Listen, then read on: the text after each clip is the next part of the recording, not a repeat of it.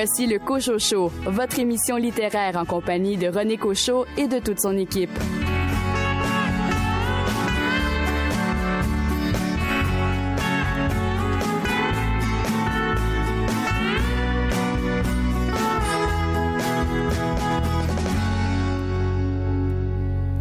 Bien le bonjour tout le monde. Toute l'équipe du Coach Show vous a préparé cette semaine une émission fort diversifiée qui, euh, j'espère, euh, vous plaira. Nous nous entretiendrons avec Jean-François Litourneau à propos de ce livre audio sur les traces du territoire produit par Marchand de Mémoire. Caroline Tellier, cette semaine, un deux pour un pour nous. Oui, je vous parle de Cro-Fordu de Tania Taga, publié chez Alto, et je vous parle aussi de Petite femme montagne de Thérèse Marie Maillot, publié chez Marchand de Feuilles. Nous aurons également l'occasion d'entendre l'entrevue que m'a accordée Lucie Joubert, qui s'est intéressée, elle, à la formation RBO, et son livre a pour titre Rock et belles oreilles, analyse de l'œuvre d'un groupe mythique. Un entretien aussi avec Pierre Sanson, qui signe aux éditions Héliotrope Le Mammouth. De votre côté, David Lessard-Gagnon, une bande dessinée fort originale dont vous allez nous parler cette semaine. La pitoune et la poutine. Et de votre côté, Louis Gosselin, vous allez nous parler d'un événement survenu à Trois-Rivières qui continue de demeurer un mystère. Sur les traces de Cédrica Provencher, un livre de Stéphane Parent. Bonne émission.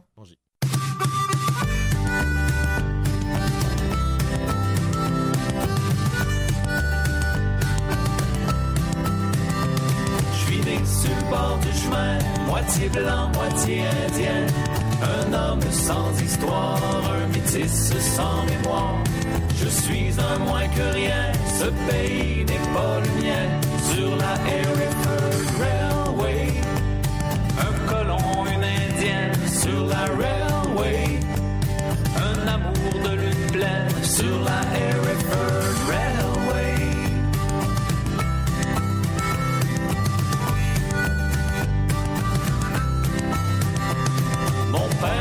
dans le bois, ma mère veillait sur moi, debout tous les matins pour son petit canaïen. Fonder famille, former village, des balades d'un autre âge sur la Hereford Railway. Un sang mêlé, fleur de lys sur la Railway. Quel avenir pour un métis? Sur la Hereford Railway.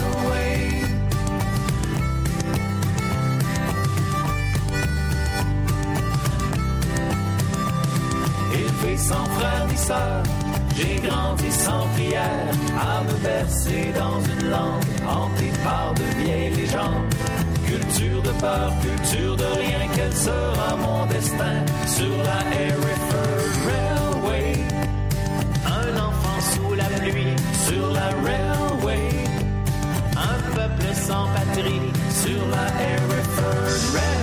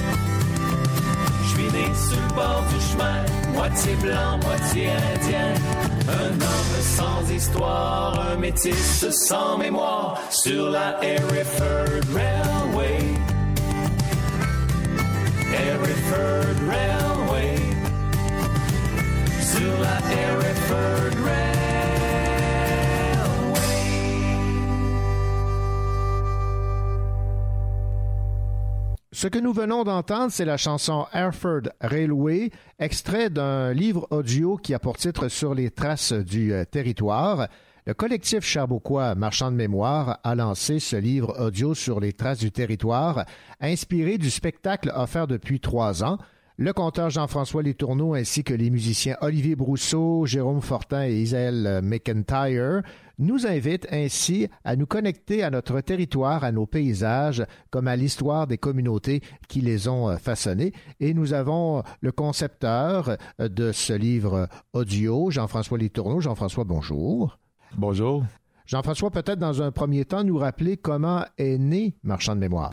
Oui, euh, ben en fait, l'idée est venue du désir de, de marier mes textes à, à, la musique traditionnelle. Donc, euh, Olivier, Jérôme, Isaël, ce sont des amis de longue date. Ils font notamment partie euh, du groupe euh, Musique à bouche. Mm-hmm. Donc, ils, ils, travaillent dans le milieu de la musique traditionnelle depuis plus d'une dizaine d'années. Puis, moi, c'est bon, c'est un univers qui m'interpelle, que j'aime beaucoup. Puis, c'est ça, c'est l'idée qui nous est arrivée un peu de, de nulle part, peut-être, de marier mes textes. Puis, ce qui pouvait unir ma poésie à l'univers de la musique traditionnelle, ben, c'était cette idée-là de territoire d'enracinement, de, de, de communauté vivante. Donc, j'ai vraiment beaucoup travaillé le, les textes en fonction de, de, de cette idée-là. Puis évidemment, la musique, que ce soit le répertoire traditionnel ou que ce soit des chansons des fois qu'on a écrites et composées ensemble, les quatre, Mmh. c'est venu teinter aussi bon, tout l'aspect du euh, de ce qu'on raconte dans Sur les traces du territoire. Fait que c'est vraiment un échange entre la poésie qui est devenue du conte grâce à la scène, pas Mhm. toujours, mais à certains, à certains moments. Puis euh, la, la musique traditionnelle. Bon, le territoire chez vous, Jean-François Letourneau, c'est quelque chose d'important. Euh, D'où vient euh, cet intérêt pour notre territoire, nos paysages? Euh, c'est, une bonne question. C'est sûr, ça me vient de mes expériences en milieu autochtone. Là. Je pourrais dire que tout ça a commencé quand j'ai passé quatre ans à Coudjouac, donc il y a une quinzaine d'années, en vivant dans une communauté inuite, euh, en, en- en constatant leur propre rapport au territoire, comment ils vivaient, eux, euh, cet esprit communautaire en lien avec euh, la nature, avec l'envi- l'environnement qui les entoure. Donc, je sais que tout est né de là. Après ça, quand j'ai commencé au Retour du Nord, je me suis intéressé là, aux écrivains des, des Premières Nations. Puis chez la plupart de ces écrivains-là aussi, le territoire est comme un, un- un- est central à plusieurs euh, à, à plusieurs œuvres. Donc ça s'est imposé un peu comme ça, euh, tu sais, au, au- au gré des expériences de vie, puis après ça de mes lectures, puis euh, des collaborations que j'ai faites après avec certains auteurs comme Naomi Fontaine. Puis on dirait que tout me ramène toujours au territoire. Puis euh, avec le recul, quand je regarde aussi en culture québécoise, qu'est-ce qui m'intéresse? Euh, j'ai grandi avec euh, l'œuvre de Richard Desjardins, euh, Richard Séguin. C'est, des, des chanteurs pour qui le territoire est super important. Donc, c'était peut-être pas nommé de cette façon-là, mais avec le avec le recul, je vois quand même quelque chose qui est très cohérent. Puis, je pense que le territoire, ça m'intéresse autant parce que c'est quelque chose de concret. Euh, l'idée de pays, on s'entend pas toujours sur qu'est-ce que c'est euh, ce- ce, ce pays-là ici au Québec, mais le territoire, c'est concret. C'est les rivières, c'est les montagnes, c'est les, les communautés qui habitent euh, les- le- ces lieux-là. Euh, c'est les chansons qu'on chante, les histoires qu'on se raconte. C'est comme ça habite notre quotidien. Et cet aspect concret-là, moi, je l'aime. C'est ce que j'ai essayé de traduire dans la poésie sur les, dans les, sur les traces du territoire. Donc, une poésie que j'ai- essayé d'être la plus concrète, la plus enracinée possible. Vous associez musique traditionnelle, conte et euh, territoire ainsi que paysage. En fait, c'est tous des, des- des concepts qui se marient très bien. La musique traditionnelle est- émane du territoire, tu sais, un lien avec le, le territoire. là, quand on regarde le répertoire traditionnel, on a le passage des saisons, on a les métiers de la terre, on a, tu sais, c'est connecté. euh, Fait que ça, ce lien-là est évident, euh, il est simple à, est simple à faire. Euh, encore une fois, ce que j'aimais dans la musique traditionnelle, c'était pas un univers que moi je connaissais très bien euh, à la base. C'est vraiment mes amis qui m'y ont amené. Puis je dois dire qu'au départ, il y a une quinzaine d'années, quand j'ai commencé à m'intéresser à ça, j'avais euh, certains préjugés peut-être à l'égard de, de cet univers-là, comme bien du monde a, je pense. Puis euh, ben, j'ai, découvert, à force de, de- de côtoyer puis de, m'imprégner de cet univers-là, j'ai découvert comme toute la richesse, les, les subtilités, des fois qu'on peut ne pas remarquer quand on s'arrête juste aux chansons de cuisine, là, aux chansons euh, du temps des fêtes. Puis euh, ça m'a ramené, encore une fois, la musique traditionnelle, ça m'a ramené encore à cette idée de territoire. Donc on dirait que peu importe ce que je vis ou euh, ce que je fais, je reviens vraiment. C'est le filon, on dirait que je vais creuser. Je l'ai dit à la blague hier, que c'est le, filon que je suis un peu pogné à creuser, mais je le fais avec bonheur. Mais on dirait que tous mes projets reviennent à cette, à cette Ouais. idée-là. Il y a quelque chose qui m'a bien fait rire dans Sur les traces euh, du territoire, ce livre audio, c'est euh, la façon dont on vous présente Jean-François Letourneau. Il ne sait pas chanter. En 1989, l'année de la défaite des Canadiens en finale de la Coupe Stanley, quelques mois avant la chute du mur de Berlin, il s'est fait renvoyer de la chorale de son école primaire. Depuis, il écrit des poèmes. Derrière chaque poète se trouve un chanteur déçu. vous, vivez, vous, vivez, vous vivez bien avec ça? oui, euh, très, très bien. Ben, c'est comme si le, le, chanter avait été comme un fantasme, ouais. mais on n'a pas toujours les, les talents qui vont avec nos rêves. Puis euh, cette histoire-là, la, la, la, chorale, c'est, il y a un fond de, de, vérité. Là, je m'étais pas fait renvoyer de la chorale évidemment d'une école primaire, là, mais on m'avait fait comprendre que j'étais peut-être meilleur sur les terrains de soccer ou à l'aréna ouais. que, que, pour chanter. Ben, écoutez, je, je, partage parfaitement euh, cette euh, anecdote avec vous parce que j'ai vécu exactement la, la même chose. Euh, c'était au primaire aussi. On m'a pas mis dehors, mais on m'avait bien fait comprendre que j'aurais intérêt à faire, à faire, autre chose. Mais cela dit, vous êtes vous, vous êtes bien repris avec euh, ce livre audio, en fait, ce, ce spectacle sur les traces du, euh, du, territoire. Ce qui est bon de mentionner également, c'est que bon, c'est un livre audio, mais qui n'est pas accompagné d'un CD. Il faut quand même vivre dans les temps modernes, et là, c'est par la, la, magie du web qu'on peut découvrir vos chansons. Oui, c'est l'ironie de la chose. Là, en plus, les gens qui me connaissent savent à quel point euh, je suis pas familier avec cette, euh, ces, ces univers-là. Là. Fait que c'est vraiment ironique. Euh, Ouais. J'arrive avec un livre audio qui a pas de disque, Ouais. mais c'était pour des questions de, de technique. C'était plus facile de, de, proposer un lien de téléchargement aux gens parce que de toute façon, même si on avait produit le, le, le CD physique, il aurait quand même fallu euh, proposer le, le, lien de téléchargement parce qu'il y a des gens qui n'ont plus les lecteurs Mhm. de CD. fait, là. ouais. Fait qu'à partir du moment qu'on était euh, obligé de, de, de, de fournir un code de téléchargement, là, de, produire le CD physique, euh, on sait que c'est de plus en plus euh, compliqué, là, puis qu'il y a de moins en moins de compagnies qui le font. euh, pour des, des, des questions de simplifier le projet qui était quand même déjà assez complexe, là, produire un livre, produire un, un album en, en, même temps. Donc, on a fait ce choix-là, mais c'est sûr que on, on est plusieurs dans, ben, je pense les quatre membres du collectif, on est, on est encore attachés, nous, au CD. Mm-hmm. Fait que ça, c'est pas de gaieté de cœur qu'on a fait le choix, mais il s'est imposé de lui-même. Il y a Richard Séguin qui euh, signe la, la, préface. Il dit celui qui nous avait donné une vision poétique des lieux à partir des œuvres des Premières Nations dans son magnifique essai Le territoire dans les veines, publié aux éditions Mémoire d'Encrier, nous présente ici un voyage au-delà de nos attentes, le livre audio sur les traces du territoire. Avec les marchands de mémoire, Jean-François Letourneau s'attache à nommer le territoire comme l'ont fait avant lui, Serge Bouchard, Naomi Fontaine, Jean Désy. Son territoire à lui, c'est le pays de l'aube, comme l'appelaient les Abénakis. Avoir une préface de Richard Séguin, c'est flatteur. Hein? Oui, oui, c'est sûr que c'est flatteur. Euh, évidemment, c'est quelqu'un que je côtoie euh, au village à Saint-Venant, puis on est impliqué aux Amis du patrimoine ensemble, donc c'est quelqu'un que que je connais de cette façon-là. Euh, j'ai connu évidemment l'artiste avant de connaître euh, l'homme. Mm-hmm. Puis euh, quand il m'a donné la préface, évidemment, j'étais vraiment très content. Puis euh, je trouvais que la préface nous présentait bien, présentait bien le projet aussi.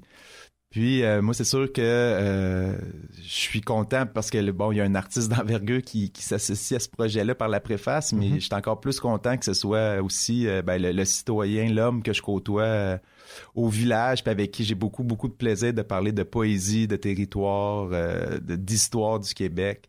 Donc, on a des, beaucoup d'intérêts communs, là. Fait que pour moi, oui, c'est effectivement, c'est j'étais très très content qu'il qu écrive ce texte-là, puis j'étais très content de lire aussi le texte qu'il m'a donné par la suite. On peut rappeler que euh, la production de ce livre audio part donc de cette série de, spectacles sur les traces du territoire, spectacle qui fait maintenant partie du programme Circuit Parole Vivante, donc un apport positif qui permet de proposer une création à un plus large réseau de, diffusion. Ça, j'imagine que vous en êtes fier aussi. Oui, puis en plus, c'est arrivé, on a eu la nouvelle, euh, je pense au mois de juin, donc on était pendant on était en studio, on enregistrait euh, l'album. Puis on a eu la nouvelle que bon le, circuit Parole Vivante, qui est un programme chapeauté par le regroupement du compte du Québec, qui, euh, veut faciliter la, diffusion puis le rayonnement de spectacles comme le nôtre. Donc, ils nous prenaient en charge pour toute l'année 2020. C'est la deuxième année du programme. Donc, on est la deuxième cohorte. Donc, euh, il y a notre spectacle, puis celui de cinq autres, euh, c'est cinq conteuses, en fait. Donc, euh, les six spectacles sont représentés par le, CPV pour euh, l'année 2020. Donc, ça devrait nous ouvrir des portes auprès de diffuseurs euh, en salle, à l'extérieur de l'Estrie aussi. Parce que c'est un spectacle qu'on a beaucoup tourné en Estrie, qu'on a présenté aussi à la Naudière, parce que c'est le berceau de la musique traditionnelle. Mais sinon, à part l'Estrie et la Naudière, on n'a pas eu l'occasion d'aller le présenter ailleurs. Donc, avec l'appui puis l'équipe qui est mise en place par le circuit Parole Vivante, ça devrait nous permettre de de faire ça en 2020. Donc, c'est vraiment positif pour, euh, pour nous autres.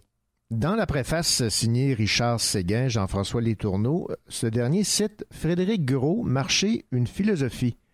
Marcher, c'est vivre d'une existence décapée, délestée, débarrassée des adresses sociales, purgée du futile et des masques. Ça vous parle, ce, ce texte? C'est drôle parce que quand moi je l'ai lu, la citation, ça m'a, ça m'a intéressé, puis je connaissais pas ce livre-là. Puis donc je suis allé à la bibliothèque du Cégep où je travaille, puis euh, je l'ai emprunté, puis après ça tout l'automne j'ai lu des, des essais sur la marche. Mm. Euh, fait qu'à partir de ce livre-là, j'en ai lu trois quatre autres aussi là, fait que ça m'a habité pendant pendant l'automne. Puis évidemment, ben Richard c'est un grand marcheur, puis c'est comme ça qu'il qui arpente le territoire. Euh, fait que il, m'a amené à ça. Évidemment, on parle de la marche dans le spectacle. Il y a le personnage du vieux marcheur, mais c'est comme si euh, il avait ciblé quelque chose lui dans le dans le spectacle qui l'intéressait peut-être euh, plus personnellement. Puis il avait, il avait grossi ça un peu avec, avec la citation. Puis moi, ben, en, allant lire tous ces livres-là, ça me fait rendre compte que, sans le savoir involontairement, le, projet participait à cette philosophie-là sur la marche, euh, sur la, lenteur, sur euh, la découverte du territoire, mais vraiment à, échelle humaine. Mm-hmm. À travers les chemins de traverse et les sentiers tortueux de la mémoire, découvrez des personnages à moitié oubliés, à moitié inventé, et dites-vous que rien n'est aussi vrai que la parole en voyage. Ça, j'aime beaucoup cette, euh, cette phrase parce que ça, résume bien ce, que, ce que vous voulez véhiculer.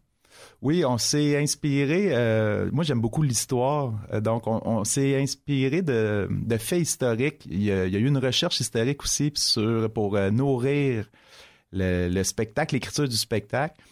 Mais une fois que la recherche est faite, après ça, faut qu'on faut qu'on souffle là-dessus, faut qu'on anime ça, faut qu'on. là, c'est là que la, partie mensonge ou la partie fiction mhm. euh, embarque. Donc c'est pour ça, on a déterré des, des, personnages, euh, puis après ça, on leur a donné une deuxième vie. Euh, donc c'est par la fiction qu'on peut faire ça. Puis il est arrivé des drôles de, choses dans l'écriture du spectacle parce qu'il y a une chanson, celle que vous avez fait jouer tantôt, Hereford Railway, on parle d'un métis. Puis la chanson a été écrite pendant le, au printemps 2016. Puis euh, à l'été 2017, on a présenté le spectacle à Compton. Puis il y a une dame de, Saint-Malo, donc à côté de Saint-Venant, qui est venue voir le spectacle. Puis après le spectacle, elle, est venue se présenter. Puis elle m'a dit le métis de la chanson, il s'appelle John Marshall. OK. Puis je dis, ah ouais, ben, non, je le connais pas. puis là, elle m'a expliqué qu'au début du 20e siècle, il y a réellement eu un métis qui a vécu sur le bord de la traque du chemin de fer entre Saint-Malo et Saint-Venant. Il s'appelait John Marshall. C'était un métis Abenaki. Puis euh, il, vivait en vendant des, paniers tressés de foin d'odeur. Mhm. Puis euh, à chaque mois, il allait au bureau de poste chercher son courrier puis vendre ses paniers. Puis il y a même une dame aujourd'hui à Saint-Malo, Madame Montmini, qu'on m'a dit, qui, a encore en sa possession un des paniers tressés de John Marshall. Mais ce qui est, ce qui est comme un peu euh, troublant, c'est que nous, quand on a écrit la chanson, moi, je connaissais pas du tout cette histoire-là. J'avais jamais entendu parler de cet homme-là. Puis on a écrit la chanson pas très loin d'où il avait son, euh, où il, avait sa cabane sur le bord de la traque. Donc, euh, un an plus tard, quand la dame me dit ça, moi, j'étais, euh, j'avais les frissons dans le sens que ben le, territoire est venu souffler quelque chose. Là. Fait que c'est pour ça, à moitié inventé, à moitié oublié. À un moment donné, on sait plus trop qu'est-ce qui est vrai, qu'est-ce qui est, qu'est-ce qui est inventé. c'est le territoire nous parle à travers, à travers l'œuvre. Et, ce que vous dites euh, se résume ainsi, parce qu'on le retrouve sur la quatrième de couverture de votre livre audio. Nous l'avons écouté nous souffler les mots du paysage. Ça rejoint exactement ce que vous venez de nous dire. Oui, effectivement. Ouais. Donc, c'est une phrase qu'on donne aux vieux marcheurs dans le, spectacle, mais c'est le territoire qui, qui, souffle ces, ces paroles-là. Jean-François Tourneaux, ça a été un réel plaisir de vous recevoir dans nos studios pour euh, vous entendre nous parler de ce livre audio magnifique sur les traces du territoire, produit par Marchand de Mémoire. Donc, votre poésie, vos textes, votre amour pour le paysage avec euh, de la musique traditionnelle. Et on va se laisser, on va se faire plaisir avec euh, un autre extrait de ce livre audio et la chanson a pour titre À l'aube à l'Est. Merci Jean-François Letourneau. Merci René.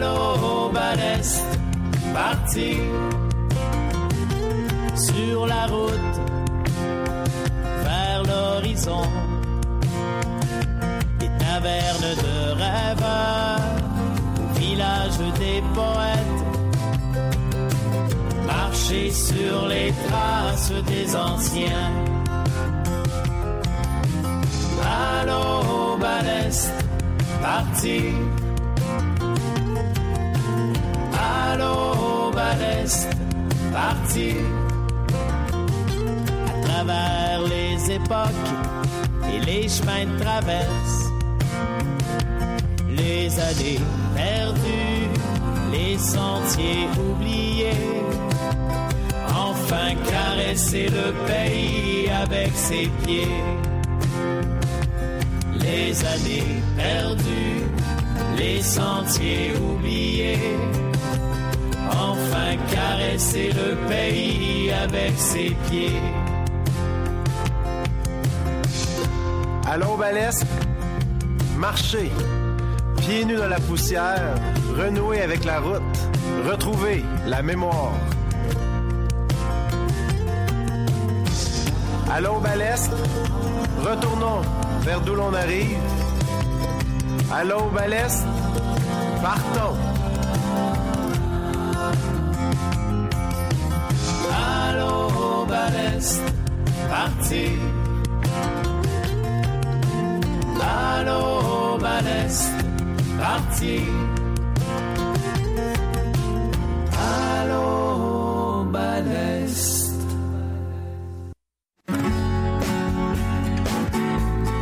Gagné, poète et auteur. Vous écoutez Le Cochocho.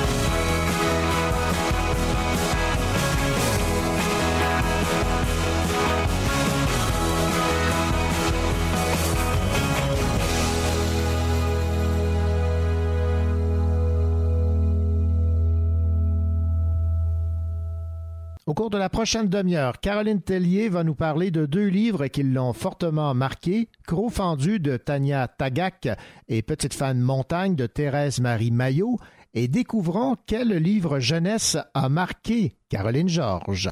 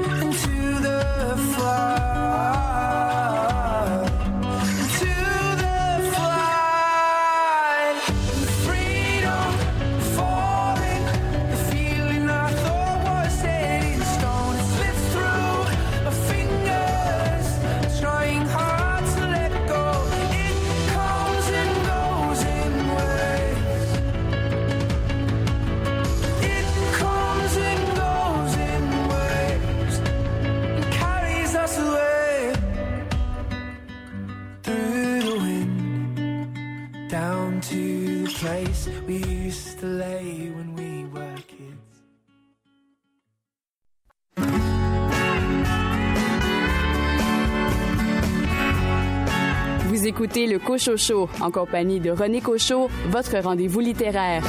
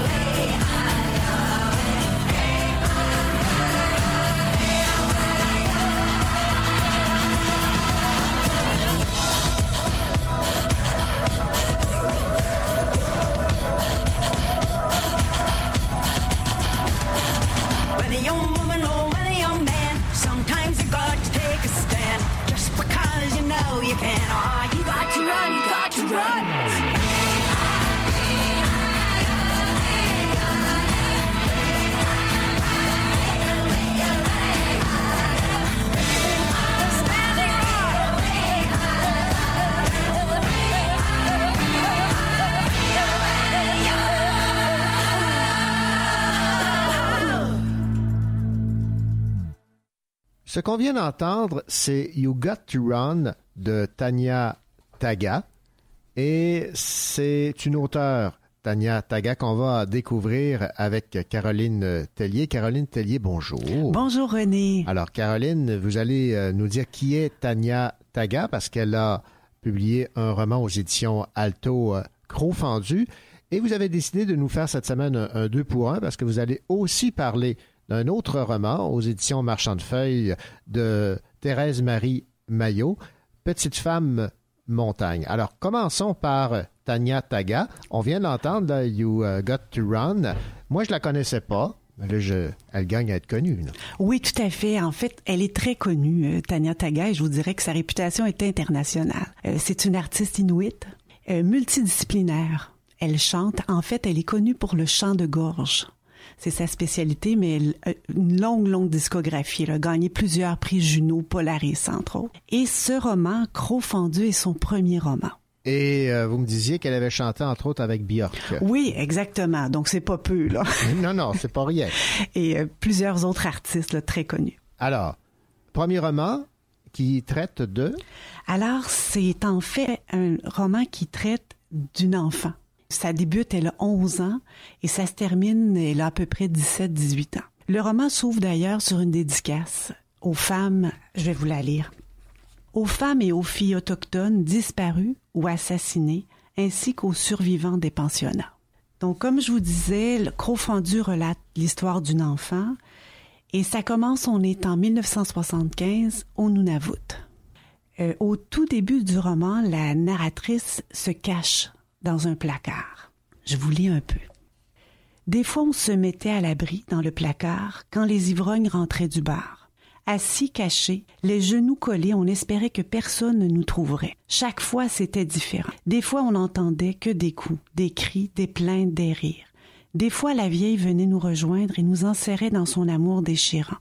Son amour si puissant, si lourd qu'il ressemblait à un fardeau, À l'époque, je savais déjà que l'amour peut être une malédiction. Son amour pour nous la faisait pleurer. Le passé se changeait en rivière qui s'épanchait par ses yeux.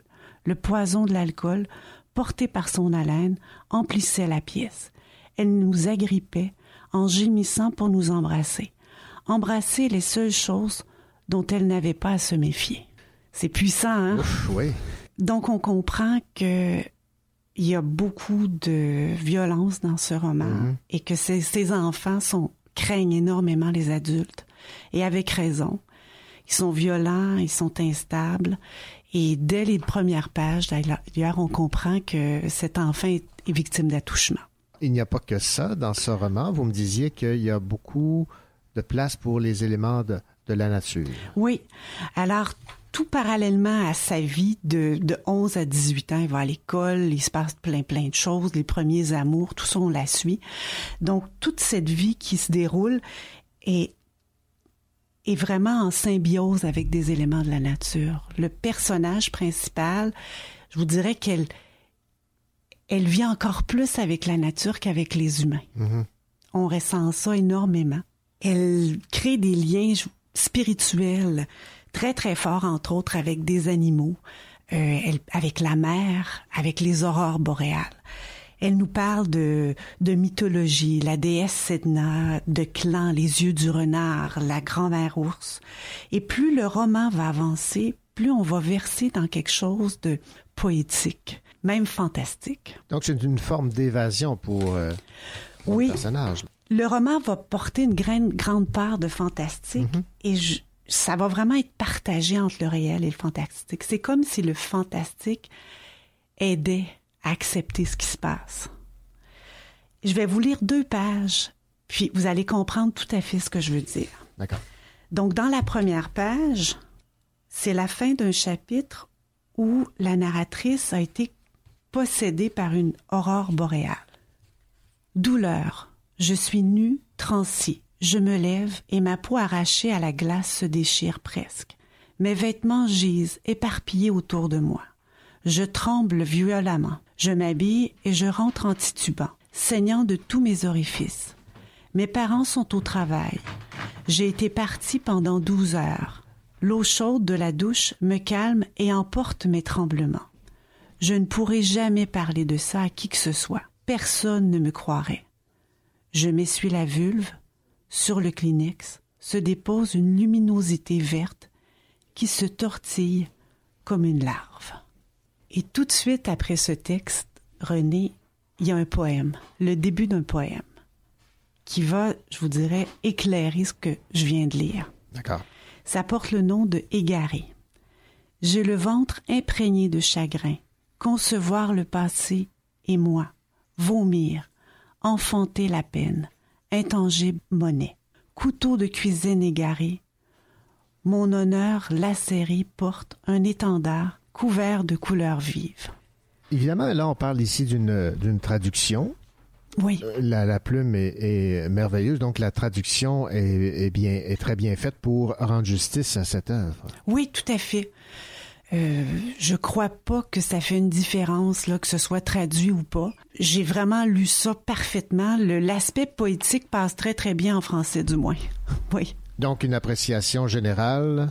fantastique. Un roman atypique, dépaysant, qui nous sort complètement de notre zone de confort. Comme vous avez vu, il y a des passages de romans écrits et il y a des passages vraiment, ce sont des poèmes, des pages qui Ouais. sont des poèmes. Il y a même des illustrations. Il est bon non seulement pour les sujets difficiles qu'il aborde, mais aussi par, euh, pour son écriture.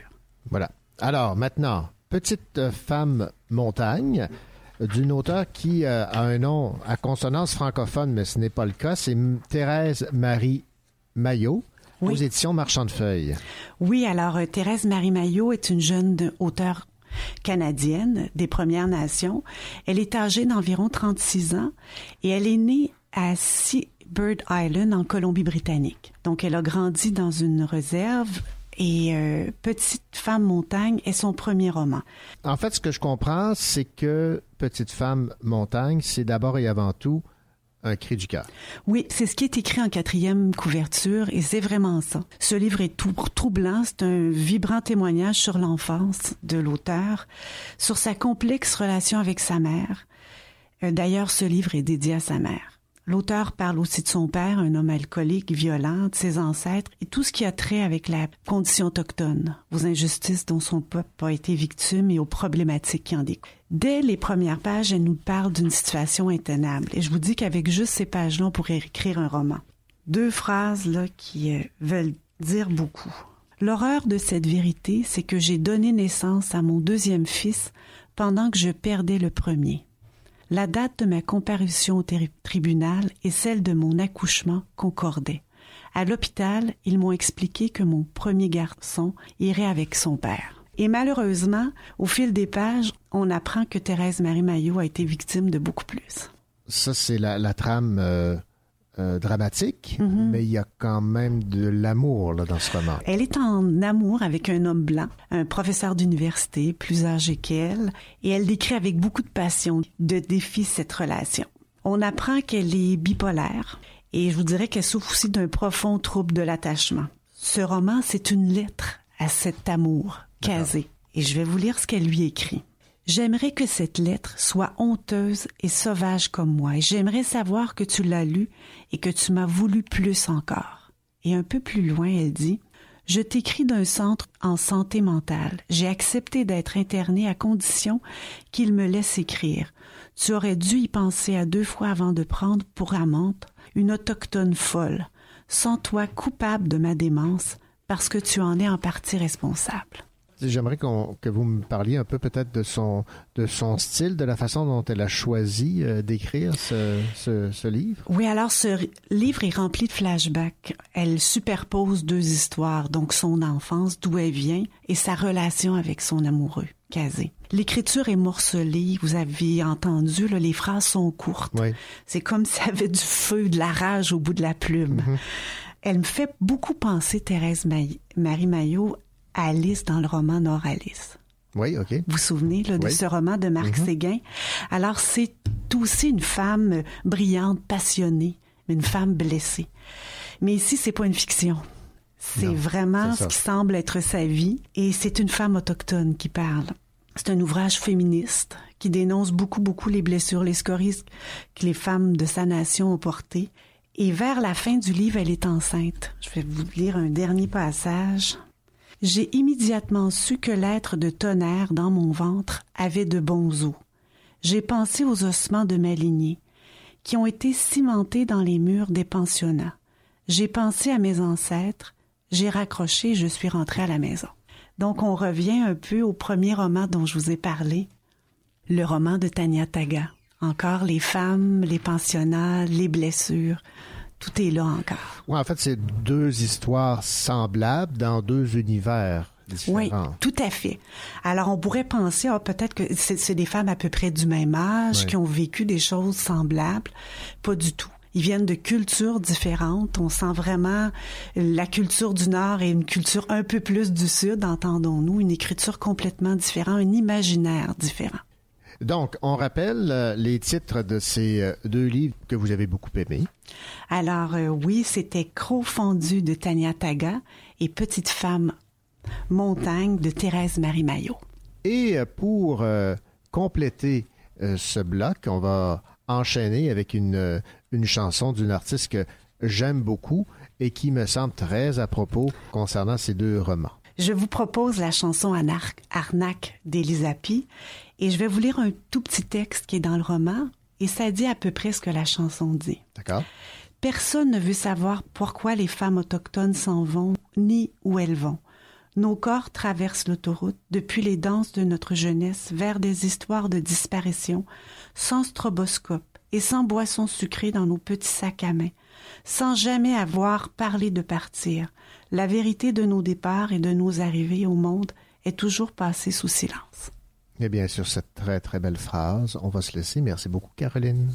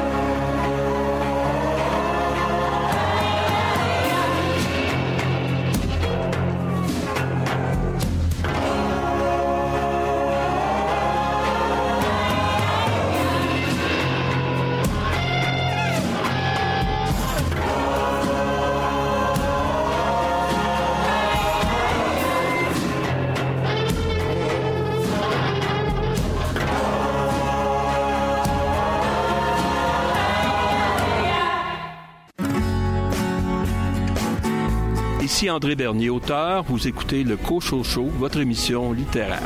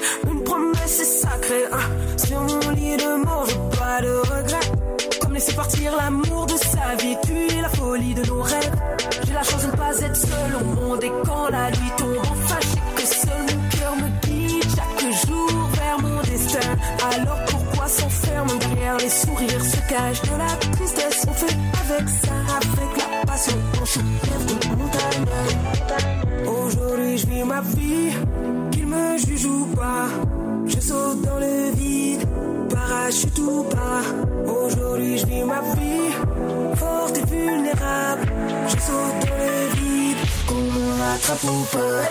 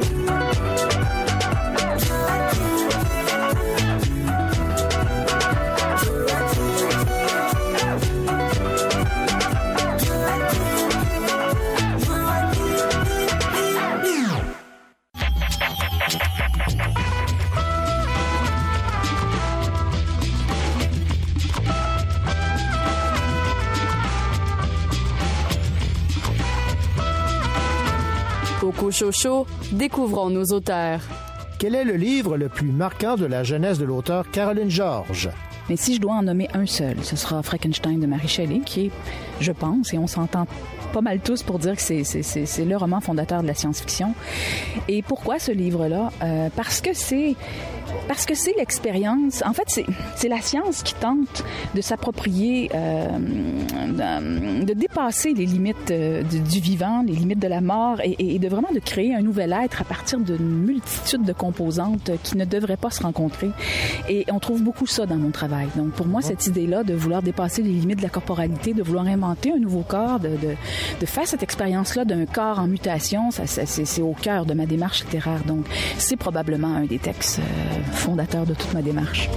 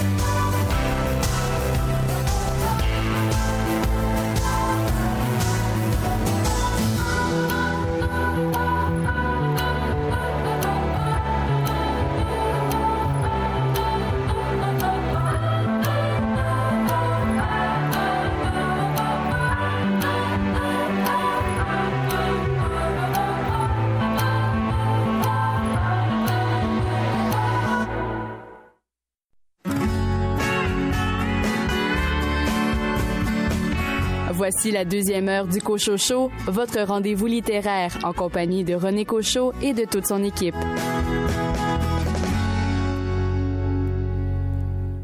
cours de cette deuxième partie d'émission, vous aurez l'occasion d'entendre l'entrevue que m'a accordée Lucie Joubert à propos de son livre Rock et Belles Oreilles, analyse de l'œuvre d'un groupe mythique, et un entretien également avec l'auteur Pierre Sanson qui signe aux éditions Héliotrope Le Mammouth. Deux chroniqueurs se joignent à moi pour cette deuxième partie d'émission, à commencer par David Lessargagnon. David, votre bande dessinée cette semaine? La pitoune et la poutine. Et de votre côté, Louis Gosselin, vous vous êtes intéressé à une histoire qui s'est passée dans la région de Trois-Rivières. Sur les traces de Cédrica Provencher, un livre de Stéphane Parent. Bonne deuxième heure.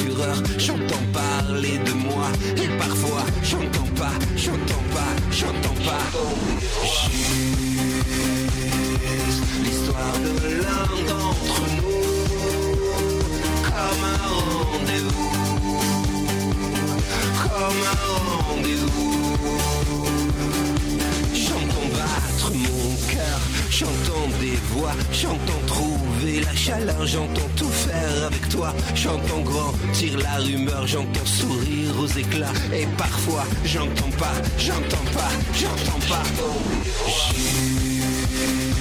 Juste l'histoire de l'un d'entre nous, comme un rendez-vous,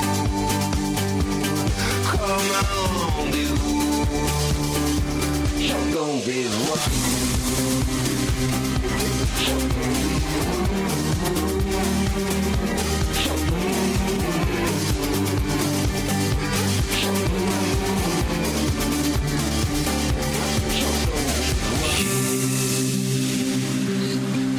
De l'un d'entre nous, comme un rendez-vous,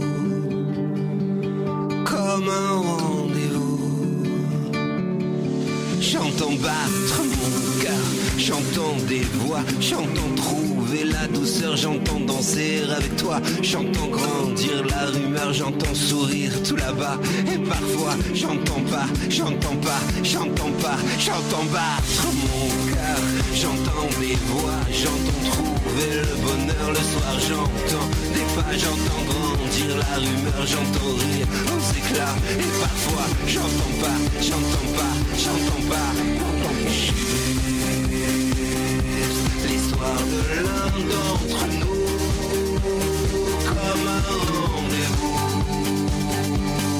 l'histoire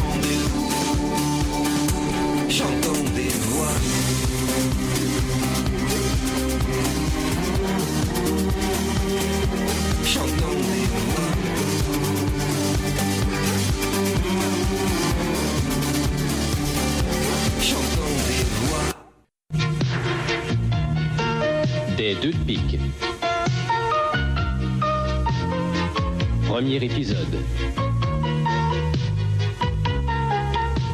Ben justement, parlant d'homme, euh, j'ai couché avec ton mari.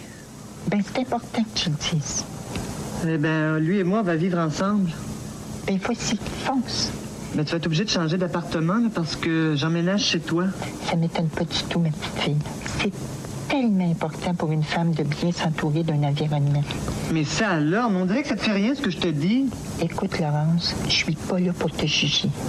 Ce sont les hommes qui cherchent à nous mettre en compétition. Ce que vous venez d'entendre, évidemment, c'est un sketch du euh, groupe Rock et Belles Oreilles, ce groupe euh, d'humoristes euh, bien connu. Eh bien, Rock et Belles Oreilles fait l'objet d'un livre dans la collection Réflexions chez l'évêque éditeur sous la direction de Lucie Joubert avec la collaboration de Christelle Paré. Rock et Belles Oreilles, analyse de l'œuvre d'un groupe mythique et sur la quatrième de couverture, on peut lire RBO, ce groupe mythique qui, encore aujourd'hui, monopolise tant d'espace dans l'univers médiatique québécois, n'a curieusement pas encore suscité beaucoup d'études approfondies. Le présent ouvrage collectif vise à combler cette lacune en offrant une lecture euh, polymorphe du travail de ces humoristes. Eh bien, nous avons en ligne Lucie euh, Joubert qui euh, dirige cet ouvrage axé sur le groupe RBO. Lucie Joubert, dans un premier temps, peut-être nous dire qu'est-ce qui fait que vous vous êtes intéressée à cette formation d'humoriste? Ben, en fait, ça, c'est euh, le livre que vous avez entre les mains, c'est le, le deuxième volume des publications de l'Observatoire de l'humour. L'Observatoire de l'humour, c'est une, c'est une association qui a été fondée par Louise Richer et Robert Hurd qui voulait mettre de l'avant des études, de la recherche sur, euh, sur l'humour au Québec et ailleurs parce que il y a quelque chose qui se passe de très intéressant au Québec, c'est qu'il y a des, des humoristes beaucoup plus euh, au pouce carré, si je peux dire, que partout ailleurs dans le monde, mais la recherche n'est pas très avancée. Alors, on a décidé de, de, de faire des publications qui mettraient en relief des différents types d'humour. Le premier livre était consacré aux cyniques, et là, on a décidé de s'intéresser à un autre groupe qui, comme vous le disiez, a beaucoup marqué les imaginaires euh, il n'y a pas si longtemps et qui continue en fait d'occuper pas mal de place dans, dans l'espace public. Donc, euh, on s'est intéressé à ce à ce groupe-là parce que il a proposé aux Québécois et aux Québécoises beaucoup de choses nouvelles, tant du point de, du point de vue euh, de réalisation télévisuelle euh, que, que de contenu. Est-ce que c'est parce qu'on on craignait qu'il n'y ait pas assez de recul? Parce que vous voulez vous parler justement du fameux groupe Les Cyniques qui Mhm. euh, a été très populaire dans les années 70. Peut-être qu'on avait moins une gêne de faire un peu l'analyse de leur humour, de ce qu'ils ont apporté au Québec, du fait que c'était peut-être un peu plus éloigné. Est-ce que c'est en partie la réponse? Ben, en fait, oui, vous avez tout à fait raison, parce qu'en humour, il faut avoir un certain recul pour euh, pour juger, par exemple, de la de la validité des idées qui étaient émises à ce moment-là, ou plutôt de leur pérennité, c'est-à-dire ce qu'on pensait à l'époque, est-ce que c'est encore euh, est-ce que c'est encore admissible maintenant? Et ça, c'est c'est très important. Mais je dois dire, par exemple, que dans le cas de RBO, nous, on voulait aller vers d'autres humoristes d'abord qui avaient une, une plus longue histoire dans l'humour, mais ça a donné comme ça. euh, on voulait par exemple parler d'Yvon Deschamps, mais au moment où on a fait ce livre-là, et ça c'est seulement des détails techniques, mais qui ont leur importance ici, on venait d'avoir plusieurs publications sur Yvon Deschamps, donc euh, parce que ce livre-là a mis tellement de temps à se, à se faire éditer, et ça, c'est des, je vous dirais, des, des, raisons qui, qui seraient trop, euh, trop longues à expliquer. C'est le processus universitaire, c'est toujours beaucoup plus long qu'on le pense. Là. Mais là, ça a fait en sorte qu'on on, s'est dit, ben, justement, RBO, on n'a peut-être pas tout le recul nécessaire, mais pourquoi pas juste pour voir à quelle vitesse évolue l'humour dans le fond. Et c'est ce qu'on, c'est un peu la constatation qu'on a faite euh, dans certains des textes ici, c'est que euh, RBO, quand on les regarde, on revisionne les, les, les, les DVD, on peut voir à quel point ils avaient euh, un génie, on va le dire comme ça, un génie de l'humour, parce qu'il y a des choses qui sont tout à fait actuelles, d'autres évidemment qui passeraient peut-être moins bien parce qu'on dit souvent maintenant que les humoristes euh, ont, une, euh, ont moins de marge de manœuvre. Ça, je suis pas tout à fait d'accord avec ça, mais c'est pas le lieu d'en débattre. Mais finalement, ce qu'on voit, c'est que RBO à la fois est présent, mais en même temps a une longue expérience. Et ça nous intéressait de nous pencher sur différents aspects de justement de, de- de toutes les ramifications de leur travail. Alors, dans les questions soulevées, comment expliquer le succès de RBO? Quelle place occupe le groupe dans l'imaginaire du Québec? Quels sont les thèmes privilégiés? En quoi ces humoristes sont-ils des révélateurs de la société québécoise? En fait, c'est huit textes euh, inédits qui abordent tantôt les chansons à succès, tantôt le rapport à la critique, à la télévision, à l'histoire et au féminisme. Donc, euh, vous avez quand même euh, fait une bonne analyse de l'ensemble de l'œuvre avec différents angles. Oui, euh, c'est un peu le, pari qu'on essaie de relever quand on fait un collectif comme ça, parce que euh, les gens nous proposent euh, des avenues de recherche, et vous en avez nommé plusieurs, ce qui nous donne l'occasion d'entrer dans certains détails de leur, travail. Mais moi, je dois vous dire que j'aurais aimé avoir un texte qui porterait, qui aurait porté sur, comment je dirais ça, le, le travail rhétorique de RBO. C'est-à-dire que, vous savez, quand on, quand on fait une blague, quand les humoristes font des blagues, on peut les trouver drôles ou pas, mais derrière ça, il y a toujours un immense travail de réflexion sur le social. Et quand je regarde RBO, moi, je me dis, on ne soupçonne pas toute la culture que ces gars, ces gars-là avaient et la perception très sensible qu'ils avaient de, l'univers qui les entourait. Et ça, si j'avais quelque chose à refaire, si je pouvais le refaire, ça aurait été de, proposer un regard sur les coulisses de tout le travail que ça demande pour arriver à faire, par exemple, euh, une satire d'une émission ou d'une autre. Mais pour le reste, oui, c'est exactement ça, c'est qu'on a essayé d'essaimer, si je peux dire, pour toucher des aspects, euh, des aspects de RBO et les approfondir. Parce que, comme je le disais tantôt, l'humour, c'est beaucoup moins facile que ça en a l'air. On a l'impression que les humoristes montent sur scène et font leurs blagues, mais il y a tout un travail de conceptualisation et tout un travail de réflexion aussi derrière ça. On retrouve euh, Lucie Joubert dans Rock et Belles Oreilles, analyse de l'œuvre d'un groupe mythique, des textes signés Robert Heard, Pierre Barrette, Anouk Bélanger, Karine Bougie, François Brouard, Lucie Joubert, Jean-Marie Lafortune, Christelle Paré, Martin Tétu, Christian Vanasse et Catherine Voyer-Léger. Alors, comment la répartition des textes s'est faite? On a sollicité euh, on a sollicité les gens qui s'intéressent de près ou de loin à l'humour. On a fait euh, des, annonces maintenant avec les, médias sociaux. C'est intéressant parce qu'on peut demander qui s'intéresse à RBO, qui veut parler de tel ou tel aspect de RBO. Et ce que vous avez entre les mains, ce sont des textes des gens qui s'intéressent déjà, pas nécessairement à RBO, mais déjà euh, aux thèmes qu'ils ont abordés. Évidemment, par exemple, Robert Hurd, c'est un historien de l'humour qui a déjà publié plusieurs textes. Catherine Voyer-Léger, c'est une essayé, c'est une critique elle-même, donc elle a fait un retour sur toute la critique. Euh, même chose avec, euh, par exemple, euh, Pierre Barrette, qui est un spécialiste de la télévision. Donc, on est allé chercher les spécialistes qui, qui voulaient, l'espace d'un moment, replonger dans RBO et nous partager leurs connaissances, mais en fonction d'une analyse très ciblée du travail de RBO. Et là, c'était le, le défi, c'est de un ouvrage sérieux sur un groupe d'humour. Oui, exactement. C'est un peu ça, le, je dirais, le, le côté frustrant de travailler en humour. C'est que les gens s'imaginent quelquefois qu'ils vont lire un recueil de blagues, mais en fait, non. Nous, on est, on se prend pas au sérieux, mais on est très sérieux dans notre démarche. C'est Ouais. qu'on essaie d'expliquer, mais pourquoi il y a tant d'humour? Pourquoi RBO a tant fonctionné? Qu'est-ce qui fait qu'on on ne pouvait pas résister à, ou alors on, on ne pouvait pas s'empêcher de détester ce travail-là? Il n'y avait pas beaucoup de détestateurs, si je peux me permettre un néologisme, là. mais c'est ce qui fait l'intérêt de la recherche en humour, mais ce qui fait euh, aussi de notre côté, son, aspect un petit peu ingrat. Nous, on, on arrive avec nos gros sabots et on explique aux gens ben, pourquoi ça fonctionnait. Il y a des gens qui préfèrent simplement écouter de l'humour et l'apprécier plutôt que de, que de faire cette sorte d'analyse approfondie. Mais justement, quand on s'intéresse à l'humour, quand on, on s'intéresse à la place que ça prend dans la société, et vous savez comment ça prend beaucoup de place dans la société québécoise, ben je pense que c'est un ouvrage qui est important, ne serait-ce que pour voir l'envers de la médaille et voir comment on peut creuser le travail d'un humoriste, quel qu'il soit ou quel qu'elle soit.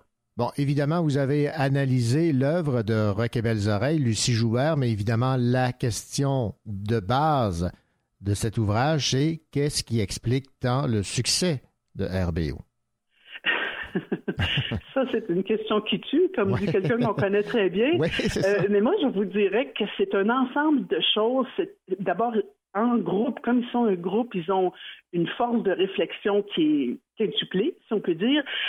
Et je pense aussi qu'ils sont allés chercher euh, ils sont allés travailler aussi beaucoup sur la télévision, qui est le médium, évidemment, on le sait euh, à cette époque-là, qui était le médium le plus important. Et alors, ils ont défriché un peu, ils sont allés chercher nos bibites à nous. Ce sont des satiristes jusqu'à un certain point. Euh, La, sat- la satire n'a pas très bonne presse présentement, on la trouve trop dure, mais en fait, RBO ne s'est pas gêné, lui, pour aller farfouiller. Et c'est ce qui faisait un peu ou en tout cas en, en partie l'intérêt de- de- du travail de ce groupe-là, c'est qu'on nous présentait un miroir qui n'était pas toujours reluisant. Autrement dit, on était obligé de se regarder tel qu'on était, et ça, c'est c'est quelque chose qui est assez audacieux. Et il y a ça d'une part, mais il y a aussi tout leur- toute leur expérience accumulée là, dans tous les médias qu'ils ont, qu'ils ont investi. Et il y avait aussi cette, euh, volonté de repousser les limites de l'humour du point de vue de la technique. Vous savez, on parlait de- des cyniques euh, tout à l'heure. Les cyniques, eux, ben, c'était des, c'était des spectacles, c'était des disques. RBO, lui, est allé beaucoup plus loin et a, a, a- dans toutes les, les ressources de la télévision. Et ça, ça, évidemment, ça marque l'imaginaire euh, encore plus. Et comme je le disais aussi tout à l'heure, ils avaient une culture qu'on ne soupçonne pas, ces gars-là. Alors, ils ont pu euh, pousser encore plus loin leur caricature. C'est un, c'est un drôle de mélange. C'est assez explosif et c'est assez unique aussi. C'est pour ça qu'on voulait s'y, euh, arrêter, nous, les, euh, les chercheurs et chercheuses. Lucie Joubert, ça a été un plaisir de vous avoir en entrevue. Je rappelle le titre de votre livre, euh, écrit en collaboration avec Christelle Paré. Rock et belles oreilles, analyse de l'œuvre d'un groupe mythique chez l'évêque éditeur dans la collection Réflexion. Merci. Ça m'a fait plaisir. Merci.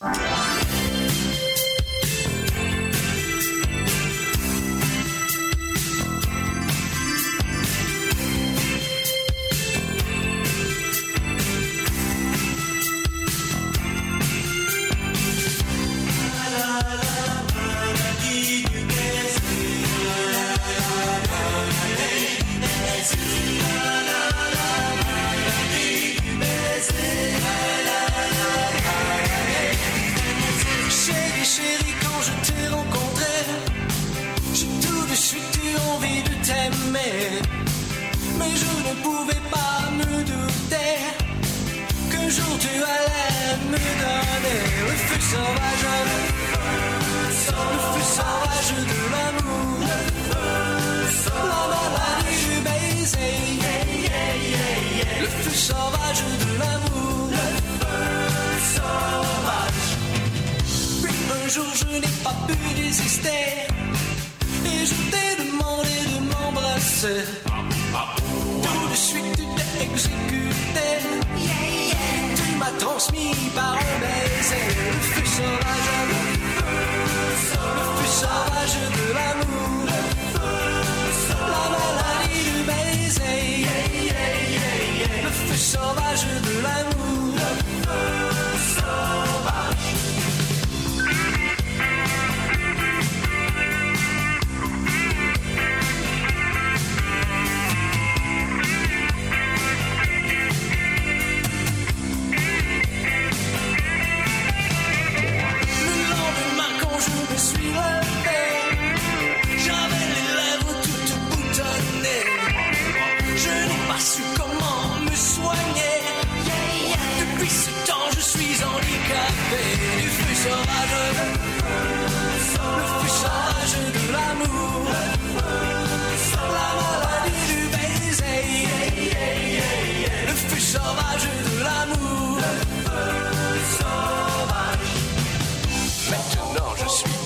et je n'ose plus embrasser toutes les filles de mon quartier.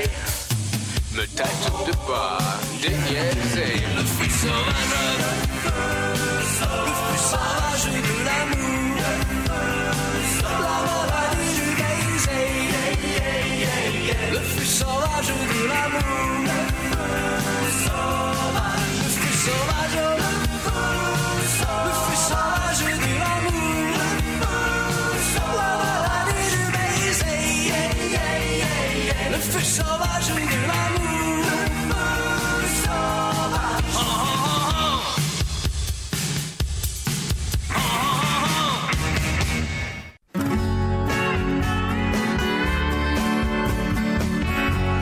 Pas besoin de lui faire un dessin pour qu'il vous parle de BD. David Lessard-Gagnon.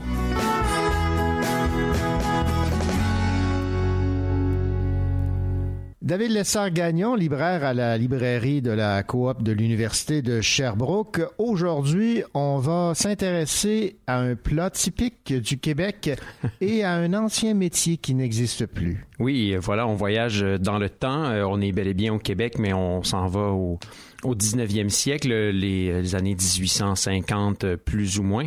Et euh, on retrouve un héros euh, folklorique euh, légendaire québécois, euh, Joe Montferrand. Euh, Joe Montferrand est, est le héros de cette histoire, la, la pitoune et la poutine. Ouais, ça, c'est tout un titre. C'est tout un titre, c'est une belle, euh, une belle allitération. Et donc, la pitoune, ben, c'est pas une personne de sexe féminin, c'est bel et bien le bio de bois qui est transporté par les eaux. Donc, euh, on parle de la drave. Et euh, la poutine, ben là, hein, je pense que pas besoin de présentation, même si, en fait, il y a une spécification là, euh, de par euh, le narrateur. Un narrateur que je mentionne est un castor. Un castor. Euh, oui, voilà. Donc, euh, on ne parle pas ici de la poutine acadienne, hein, cette euh, boule Poutine de patates euh, là. farcie ou la poutine râpée, exactement. Alors, euh, en tout respect, Oui. euh, c'est affiché comme quoi on ne parle pas de cette poutine-là, mais bel et bien de celle euh, du Québec. Euh, bande dessinée aux éditions Papa, signée par Alexandre Fontaine-Rousseau au texte et scénario, puis Xavier Cadieux au dessin. Alexandre Fontaine-Rousseau, je le suis depuis un certain nombre d'années. C'est un, un type qui a fait déjà quelques bandes dessinées, entre autres à la mauvaise tête, avec Pinkerton ainsi que Poulet Gringrin. Et chez Papa, il avait signé avec Francis Desharnais, premier aviateur. Donc, un type qui fait déjà de la bande dessinée, qui publie euh, d'autres choses par ailleurs, là, des fois à d'autres maisons d'édition à- non dessinées, euh, entre autres, euh, aux éditions de ta mère. Xavier Cadieux, lui aussi, est un BDiste qui s'est déjà commis. Aussi à la mauvaise tête, je pense entre autres euh, à sa bande dessinée Le Dernier des Cadieux, qui est un pavé de 500 pages euh, complètement déjanté sur euh, l'histoire de sa famille, là, des gros guillemets, parce que ça, ça, ça, ça s'en va, euh, ça devient rock'n'roll assez rapidement. Là, je sais pas si, j'imagine que sa famille est pas comme ça pour vrai, parce que On va te souhaiter, c'est ça. pas reposant, ouais, pas reposant pendant tout. Donc voilà, euh, j'étais vraiment content de voir que les deux travaillent ensemble parce que les deux ont, ont- une imagination florissante qui, qui, moi, me- m'allume beaucoup. J'aime beaucoup ce qu'ils font. Puis je trouve que les deux ont une, une folie égale, on va dire. En tout cas, ils se retrouvent dans une zone de folie qui les- dans laquelle ils se ressemblent puis qui il y a beaucoup d'atomes crochus je trouve ça super le fun. Donc voilà on est au 19e siècle euh, euh, à- dans le coin de on est en Outaouais c'est la Drave le bois descend de la BTB puis on retrouve Joe Montferrand. Joe Montferrand bon pour la petite histoire ou le folklore vous vous rappelez ça c'est un type qui a réellement existé qui est né euh, à Montréal qui était immensément fort immensément grand. C'était euh, quelques années mettons quelques dizaines d'années après la conquête. Fait que les tensions entre les francophones les Canadiens français déjà et les anglophones sont encore vives entre là, les, Britanniques. Joe Montferrand s'établit assez rapidement comme euh, un espèce de héros local, un type qui se bat pour la justice, puis qui se tient tête aux Anglais, puis qui se laisse pas faire, puis qui a qui a le- les bras pour, euh, pour ne pas se laisser faire aussi. Euh, il y a une légendaire histoire euh, un soir euh, à Gatineau où il aurait euh, affronté à lui seul une centaine d'Anglais qui l'auraient tous fait valser dans la rivière en soignant un Irlandais par le pied. Donc, euh, fait que vous voyez le genre de paix. Bon, ça c'est le personnage de Joe Montferrand. On retrouve ici Joe Montferrand plusieurs années plus tard. Il est rendu euh, bedonnant. L'âge l'a un peu rattrapé, Euh, mais il fait toujours le party parce que c'est ça qui est, c'est ce qu'il est né pour faire dans cette histoire. hein. C'est un type qui le soir s'en va au bar, lève le coude et descend les boissons sans payer. En fait, en payant, en laissant son empreinte au plafond. Il y a aussi cette légende-là, comme quoi un jour il aurait laissé, euh, il aurait laissé comme paiement une empreinte de son soulier au plafond parce qu'il était tellement grand et fort, il était capable de le faire. et là, quand on retrouve euh, Joe, euh, il est un, il est encore dans ces histoires-là. En fait, il est rendu vieux, mais ça fait plusieurs décennies qu'il raconte toujours ces mêmes histoires-là. Les gens sont un petit peu tannés. Puis euh, l'âge le rattrape aussi. C'est pas facile de se remettre de ces brosses-là, euh, rendu à l'âge vénérable auquel il est. Et euh, le Vlotipa qui un jour entend parler d'un plat miraculeux qui a été inventé dans l'est euh, de cette province. Un plat qui fait en sorte que le lendemain, on est bien correct, top shape, il n'y en a pas de problème, euh, on se lève puis on est prêt à aller à l'ouvrage, puis tout est beau. Joe, euh, en entendant ça, se dit voilà euh, ma solution miracle, voilà ce qui va m'aider à, à pouvoir euh, continuer plus allègrement à faire le party. Le Vlotipa qui s'en va sur euh, sa pitoune de voyage, qui est une immense bûche, là, vraiment avec plusieurs pièces à l'intérieur. D'accord. Tout du long, les gens voyagent par pitoune. Il y a des gangs aussi, il y a des gangs de des, des espèces de gangs qui maraudent là, les, les rivières euh, qui attendent des voyageurs perdus, euh, entre autres une espèce de bande. euh, vous voyez ici le gang des draveurs errants. Il y a une bande de- d'espèces de, draveuses amazones. Euh, le redoutable gang des Bush Babes qui un jour, un moment donné, capture Joe. Il y a aussi des curés là, qui sont dans son chemin à un certain point. Donc c'est la quête de Joe pour aller trouver ce plat mythique dans l'Est. Il doit traverser puis s'en aller dans des zones qu'il connaît pas, là, retrouver un peu notre Estrie Montérégie. Donc voilà, c'est c'est rempli de blagues, c'est euh, rempli de situations loufoques, c'est rempli de commentaires euh, tous aussi déjantés les uns que les autres. Le dessin de Cadieux sert à 1000% ce propos-là. C'est plein de clins d'œil et d'autoréférencement à soi-même, mais à toutes sortes de choses. Euh, Le, le baseball, Twin Peaks, il y a, je, peux pas, je peux pas faire, euh, je peux pas faire l'économie de, de tout nommer. Ce qui est référencé là-dedans, ça, ça s'en va dans toutes sortes de directions. C'est jouissif si vous voulez rire. C'est quand même une- un, un- un bon récit. On parle de quand même un- presque 180 pages, mais ça se lit à une vitesse, euh, à une vitesse phénoménale. Euh, C'est très, très, très, très, très agréable. Alors, on rappelle La Pitoune et la Poutine de Alexandre Fontaine-Rousseau et les illustrations de Xavier Cadieux aux éditions. Alors, ça promet et on rappelle que c'est un castor qui fait la narration. oui, on le rappelle, c'est très important. oui, tout à fait. David Lessard Gagnon, libraire à la coop de l'Université de Sherbrooke. Merci. Merci, René. Et on va se laisser avec Joe Montferrand de Gilles Vigneault. Ben oui, pourquoi Question pas. d'être- d'avoir une suite dans les idées. Et voilà.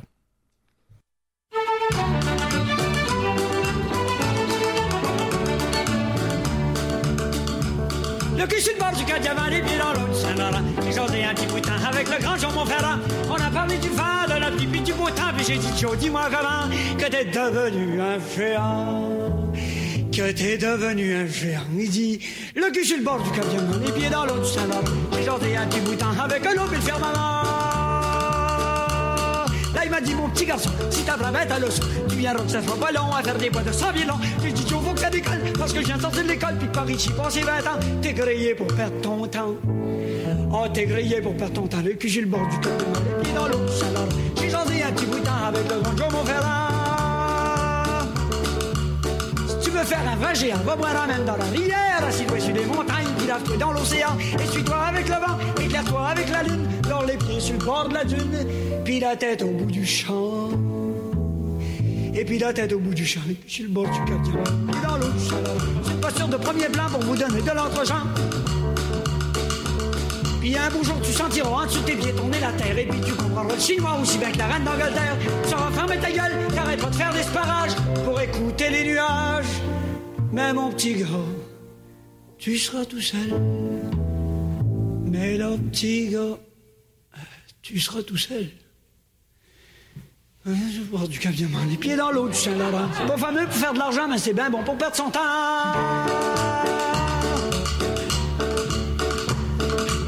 J'ai jamais vu Joe Monferrand, mais j'ai suivi sa petite idée. Puis quand j'ai voulu m'arrêter, j'avais déjà l'âme d'un géant. Je montais sur le cap diamant pour raconter mon histoire. Restais là, à la nuit noire, à parler pour l'air du temps.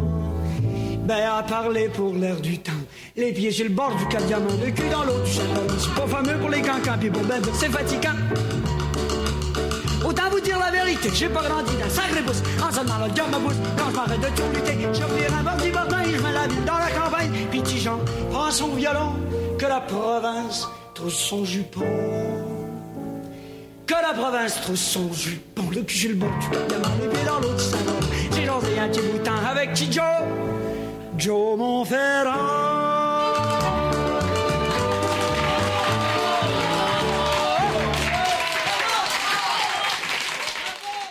Au cours des 30 prochaines minutes du Cochochou, vous aurez l'occasion d'entendre l'entrevue que m'a accordée Pierre Sanson à propos de son roman Le Mammouth publié aux éditions Héliotrope. Et Louis Gosselin va nous parler de ce livre de Stéphane Parent sur les traces de Cédrica Provencher.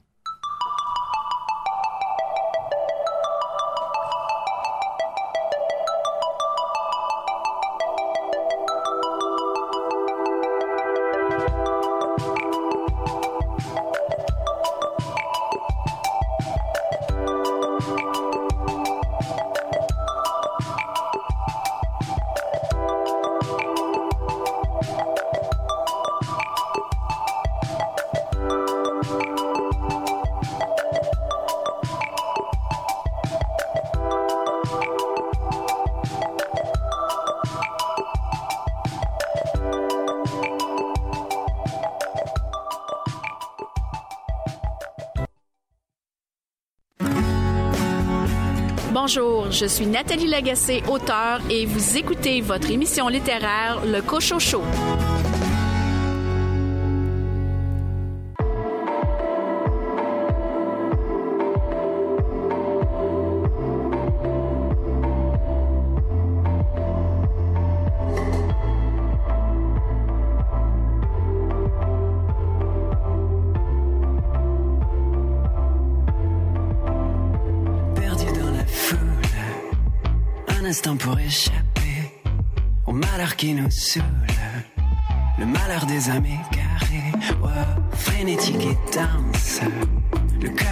Tous les yeux, mes pupilles sont immenses, maman je ne serai jamais vieux, jamais vieux, j'ai perdu mes yeux dans ton cœur, j'ai perdu mes yeux dans ton cœur, j'ai perdu mes yeux dans ton cœur, j'ai perdu mes yeux dans ton cœur, j'ai perdu mes yeux dans ton cœur, j'ai perdu mes yeux dans ton cœur, j'ai perdu mes yeux dans ton cœur, dans ton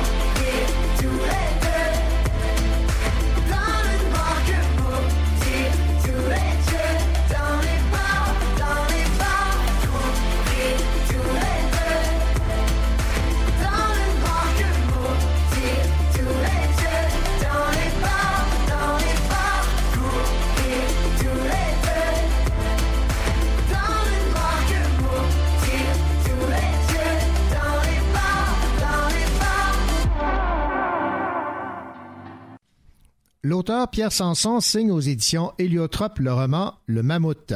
L'histoire est la suivante. En mars 1933, un immigré ukrainien affublé du sobriquet le mammouth polonais est abattu par un policier d'une balle dans le dos. Celui-ci, fasciste et fervent admirateur de Duce, l'aurait traité de communiste au moment de tirer. L'histoire, évidemment, s'intéresse à cet incident et au procès qui a suivi, où les jurys devaient décider si oui ou non la mort du mammouth était accidentelle. Le roman raconte évidemment les faits réels, ceux d'un quartier d'immigrés autour de la Maine à Montréal, à travers divers individus qui ont côtoyé la victime de près ou de loin. C'est un roman social, Mammouth tire de l'oubli un kidam qui, en déclenchant malgré lui une émeute, est passé bien près de devenir le porte-étendard d'une révolution bien moins tranquille que celle que le Québec a connue. Je me suis entretenu évidemment avec Pierre Sanson avec comme première question comment il a découvert ce fait historique méconnu, à savoir en mars 1933, Nikita Jinchuk, immigrant et chômeur, était abattu d'une balle dans le dos par un policier. Et le récit, évidemment, de cet euh, événement nous replonge à l'époque où les communistes n'étaient pas les bienvenus au Québec. Je faisais la recherche pour euh, un roman que j'avais écrit précédemment, La Maison des Puits, et je faisais une recherche sur le Yiddish. Et donc, je suis tombé sur le quartier, et à travers la lecture de différents articles, je suis tombé sur cette histoire-là de Nikita Zinchuk, et dont j'avais jamais entendu parler. Moi qui suis né à Montréal, comme ma mère d'ailleurs, donc je suis Montréalais, le pur béton, et j'avais jamais entendu parler de cette histoire-là. Et donc, je l'ai rangé dans ma mémoire en me disant, je pourrais faire quelque chose. Mais moi, les romans historiques, entre guillemets, c'est pas vraiment pas vraiment pour moi, c'est pas mon genre. Donc, euh, des années ont passé, j'ai écrit un autre roman, euh, L'œil de cuivre, et là, j'ai- ça m'est revenu cette histoire-là. Je dis, il y a quelque chose de contemporain aussi avec les histoires qu'on a eues, par exemple, avec le printemps érable, euh, avec euh, le venons Freddy Villanueva.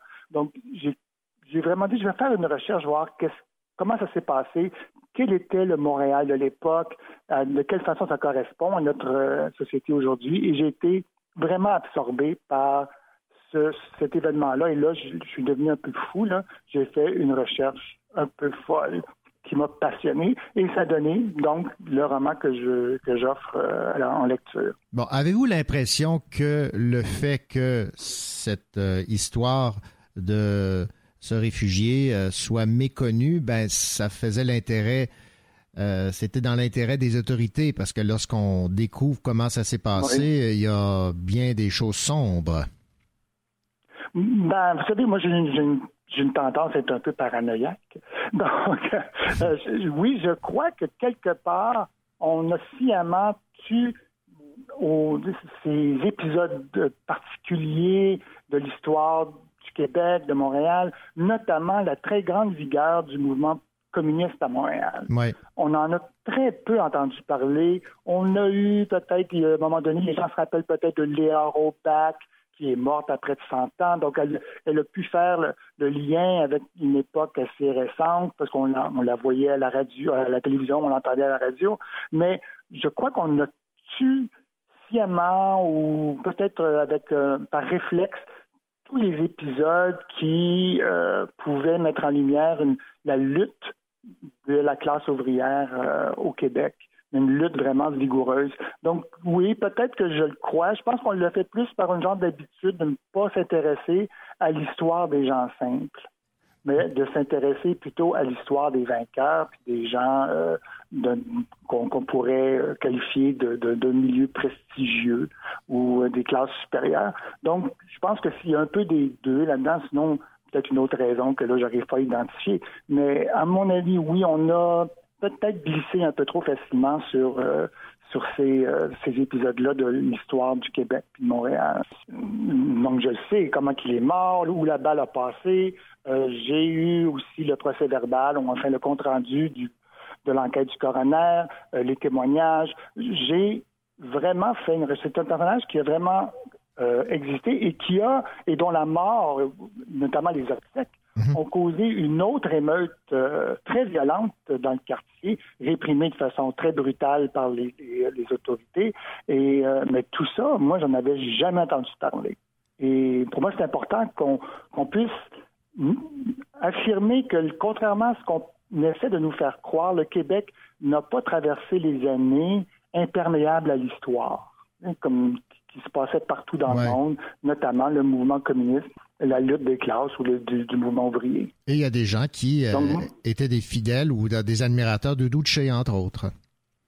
Bah oui, puis là, j'accuse, il y avait, il y avait aussi des Québécois, tu sais, Mhm. Arcan, Oh, oui, là, Arcan, on était nommément, mais il y avait une très forte, une bonne, disons, proportion de la population italienne qui était euh, de Montréal, qui était, euh, enfin, qui figurait parmi les grands admirateurs du doute. Il y avait des faisceaux, il y avait des organisations fascistes officielles euh, à Montréal, à Saint-Henri, dans le Mile End. Euh, le, consul euh, italien à Montréal était un cavaliere, était un grand admirateur et il avait été reconnu et récompensé par le Duce. Donc, c'était très, très présent à Montréal. Je, il y avait le journal Italia, il y en avait un autre dont j'oublie le nom, qui était euh, publié à Montréal, qui était, qui supporte, qui euh, appuyait les politiques du Duce. C'était, euh, c'était très, très vigoureux à Montréal. Et ce qu'il y a de fâchant, Mm, euh, ouais. Nikita a été euh, tué d'une balle dans le dos alors qu'il tentait tout simplement de récupérer une malle remplie de quelques-uns de ses souvenirs et de ses, euh, de ses vêtements? En fait, vous parlez même de guenilles. Là. Ben, c'est des vêtements. là, euh, là, j'ai spéculé, c'est sûr. Mhm. Ce que je sais, c'est qu'il voulait récupérer une malle. Ça, c'est l'histoire. C'est tout le monde le dit. Il voulait récupérer sa malle. Bon, on c'était chez ses anciens logeurs. Donc, on était au mois de mars. Là, ben, j'ai spéculé dans ma petite tête. J'ai dit qu'est-ce qu'il peut y avoir dans une malle euh, au mois de mars que tu veux récupérer? Ben, c'est tes vêtements d'été. Ouais. J'imagine.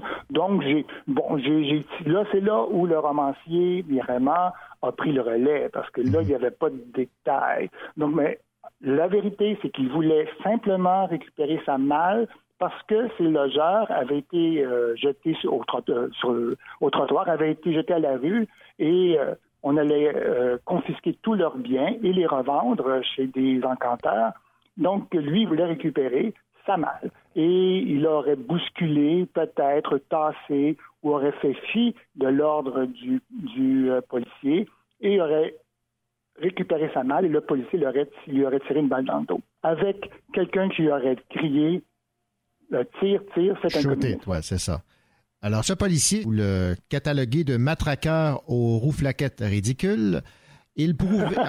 Ouais. en fait, il souhaitait prouver à ses collègues qu'il était euh, supérieur et surtout nettement au-dessus de la mêlée et particulièrement des immigrants. Ce n'est pas un, un portrait très flatteur que vous faites de ce Gianni Zutto.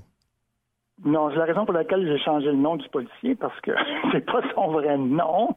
oui. Mais son nom, ouais, c'était pour éviter euh, peut-être un embarras du côté de ses héritiers. Simplement, c'est pour ça que je l'ai fait. Mhm. Euh, ben, moi, mon arrière-grand-père en a fait des choses euh, peut-être pas recommandables. Donc, euh, j'ai changé le nom. Je l'ai dépeint. Moi, je suis, j'ai voulu obtenir la photo de, de Zutto, appelons-le euh, auprès euh, des autorités. Ils ont dit non, on ne veut pas le donner. Donc, j'ai, encore une fois, le, romancier est entré, j'ai spéculé.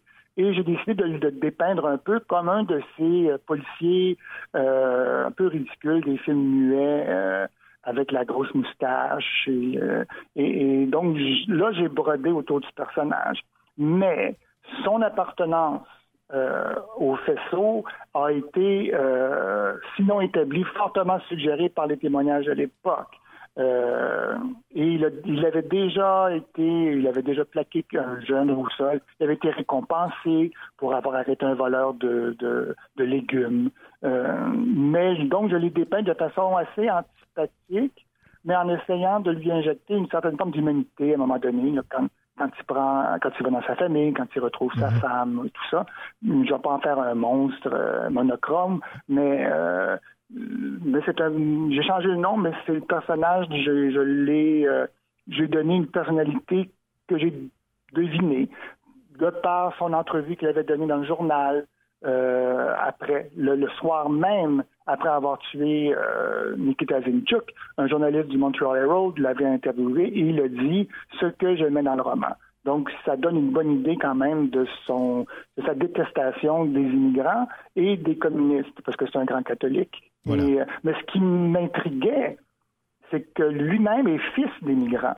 Et, et comment, à quel moment est-ce qu'on peut traiter son prochain d'immigrant? Parce qu'à à ce compte-là, son père est un immigrant. Donc, c'était euh, aussi un des éléments qui m'intéressait aussi dans comment il, a pu trouver cette, euh, ce- prendre cette posture-là de je ne suis plus un immigrant. Alors, la mort de Nikita Zinchuk euh, mène à un procès qui, euh, en fait, est un procès de pacotille. là. Ça met en lumière la corruption du corps policier et euh, surtout euh, la durée de ce procès et surtout la durée de la délibération des jurés. Je vais vous citer ici en page 242. Les jurés se retirent pour délibérer, mais ils reviennent au bout d'à peine une minute. Celui qu'ils ont choisi comme porte-parole s'avance au lutrin et lit le verdict. Ça, c'est selon le, procès verbal ou, le compte rendu de l'enquête du coroner ou du procès du coroner ou de l'audience du coroner, euh, il est à savoir que les six membres du jury sont des catholiques. Et donc, ce sont des Québécois euh, pur laine. Euh, Il n'y a pas un immigrant là-dedans. Donc, ce sont tous des catholiques, tous des hommes, parce que les femmes n'avaient pas le droit à l'époque d'être jurées. Et qu'en effet, ça a pris une minute. Il est intéressant aussi de noter que j'ai lu les articles de journaux qui, les journalistes qui couvraient le procès, et dans le, pro- le procès verbal, en compte rendu, il y a des choses qui manquent, qui, ont été effacées euh, du procès verbal de, de- l'audience. C'est assez étrange quand même que même dans les documents officiels, il y a eu une forme de censure qui a été opérée. Donc, euh, c'était une époque très euh, particulière quant à la complicité aussi des autorités avec le corps policier. Oui, on va terminer, Pierre Sanson, avec euh, cet extrait du journal de Gazette Montréal 13 mars 1933. Il a fallu une balle tirée par un policier et la mort pour sortir Nick Zinchuk des rangs des vastes hordes d'hommes oubliés. Vivant, il n'était qu'un de ces chercheurs d'emploi et de ces bénéficiaires d'indemnités de chômage. Mort, il est devenu le symbole de ses compatriotes sans travail, une source grave de soucis pour la police et le coup de feu qui l'a emporté, le déclencheur de débats enflammés au sein de toute la population montréalaise. Ça résume bien votre, roman. Ben oui, ben merci, parce que les journalistes à l'époque, je ne veux pas critiquer ceux d'aujourd'hui, mais écrivaient particulièrement bien parce qu'il n'y avait pas de photos vraiment.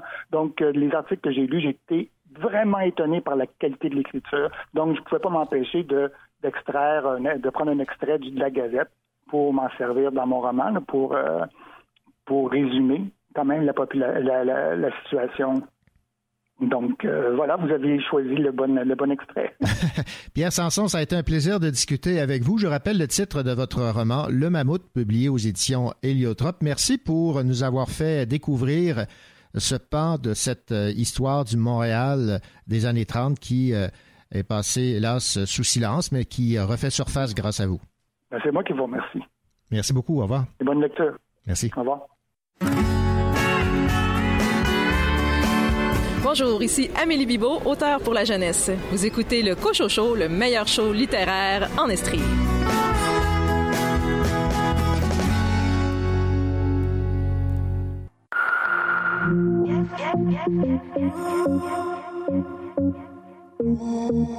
Entre tes doigts,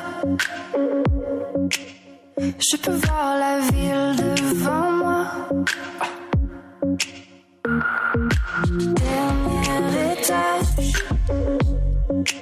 Du ciel à deux mille visages.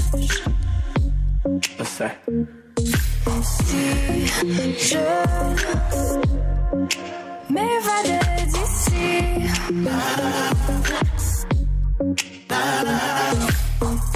Laisse-toi emporter aussi.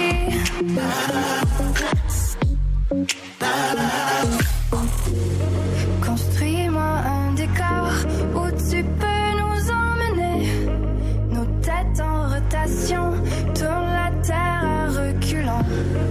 Construis-moi un décor où tu peux imaginer nos rêves en collision. Tourne la terre à reculant. Seul dans mon lit, entre les murs, on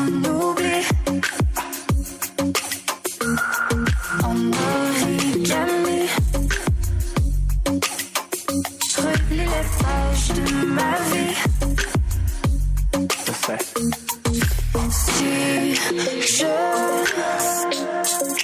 m'évadais d'ici. Laisse-toi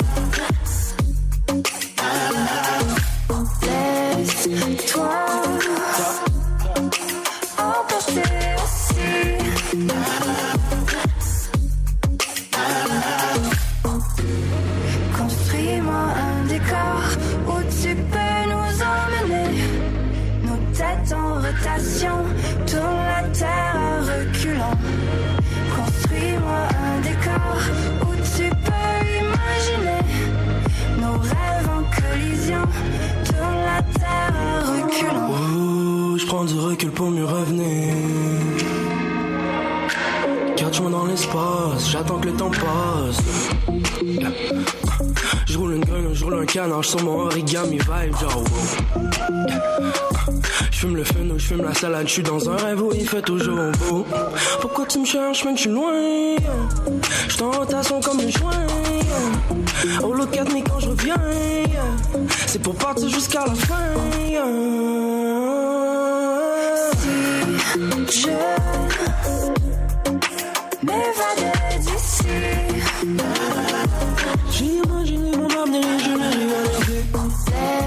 Twice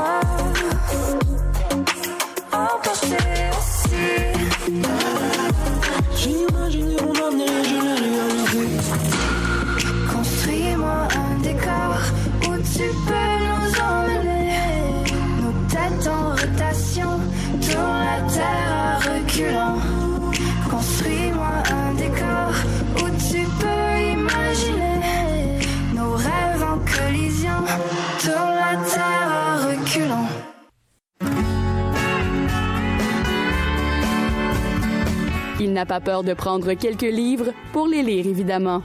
Louis Gosselin.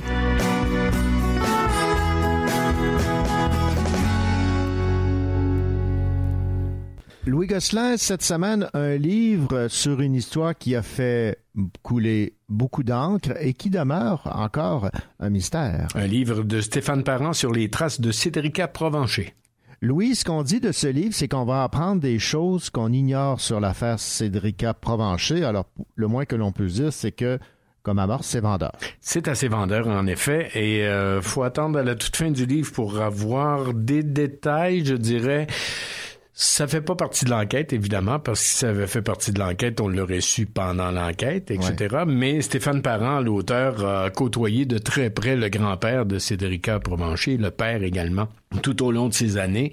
Et dans la famille, il se disait des choses, on pensait des choses. Alors, c'est un résumé de tout ça qu'on nous présente dans ce livre-là. Stéphane Parent, c'est un scénariste, réalisateur, producteur de films. Il s'est déjà intéressé aux enfants victimes d'actes violents dans un film qui est appelé Novembre 84. Et l'enlèvement et le meurtre de la petite Cédrica Provencher lui a donné l'élan pour en faire un documentaire. Alors, il a annoncé sa décision de produire un document d'enquête en juin 2015. C'est important parce que la petite a été enlevée en 2007, le 31 juillet. Et depuis euh, le 31 juillet 2007 jusqu'à 2015, il s'intéressait au cas et à un moment donné, ça l'a allumé. Il a dit, bon, il faudrait faire un documentaire avec ça. Alors, on est en juin 2015 et la fillette, on s'en rappelle, aurait voulu aider un homme à retrouver son petit chien. Elle serait montée dans son auto. On l'aurait euh, jamais, on l'a jamais revue vivante. Et dans ce livre, ben, on nous raconte les démarches, ses démarches à lui, Stéphane Parent, pour obtenir le plus de renseignements possible sur ce cas-là. Il tourne même des scènes de reconstitution en Mauricie. Euh, il devient ami avec le père, le grand-père, et tout à coup, en décembre 2015, six, sept mois, huit mois plus tard, on retrouve les ossements dans un boisé, ceux de Cédrica, et ça met fin à son projet de faire un documentaire. Euh, mais alors là, le livre nous fait revivre le drame, mais du point de vue de la famille. Et euh, c'est un plaidoyer de l'auteur pour les cas non résolus. Alors, euh, il arrive avec... euh, c'est sa façon de délier les langues à lui en disant que ça devrait être médiatisé le plus possible, alors que les enquêteurs veulent pas médiatiser certaines choses. Il dit que ça va nuire à l'enquête. Alors, c'est deux visions vraiment qui s'opposent. Et à ce moment-là, lui blâme le travail des policiers dans certaines circonstances. On aurait dû dire ça, on aurait dû faire ça, on aurait dû faire ces vérifications-là qui ont été faites beaucoup plus tard. On aurait dû prendre en compte les témoignages tel témoignage d'une personne qui a dit qu'il avait vu la fameuse Acura rouge se promener. Elle a fait une dénonciation en police. Elle n'a jamais eu de nouvelles de la police des mois et des mois après. Donc, c'est un peu tout ça qui met en perspective. Et euh, lui, il appelle ça des fausses notes d'une enquête mal orchestrée. Il blâme le travail des policiers, pas de tous les policiers, mais dans certains cas. Euh, c'est un livre qui va vous intéresser si le cas de Cédrica Provencher vous a interpellé à l'époque. Euh, vous allez, je dirais pas apprendre des choses, mais vous allez avoir un nouvel éclairage, supposons, sur le- l'enquête qui a été menée de finalement de 2007 à 2015 jusqu'à temps qu'on retrouve les ossements. Et on rappelle qu'on n'a toujours pas identifié la personne qui a enlevé et assassiné Cédric Non. Provencher. Il y a eu un suspect qui a été arrêté et relâché par la suite. Donc, un livre intéressant, somme toute. Là. Oui, c'est intéressant. Si vous aimez les affaires policières, les cold cases, comme on dit en- en- aux États-Unis, ça va vous intéresser très certainement. Merci beaucoup, Louis Gosselin. Merci.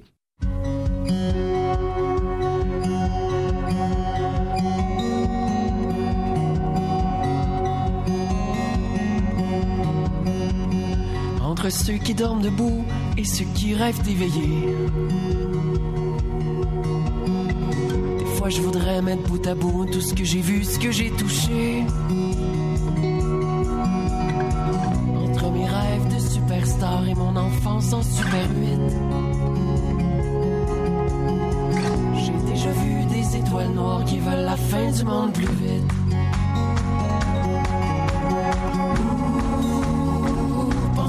Peut ensemble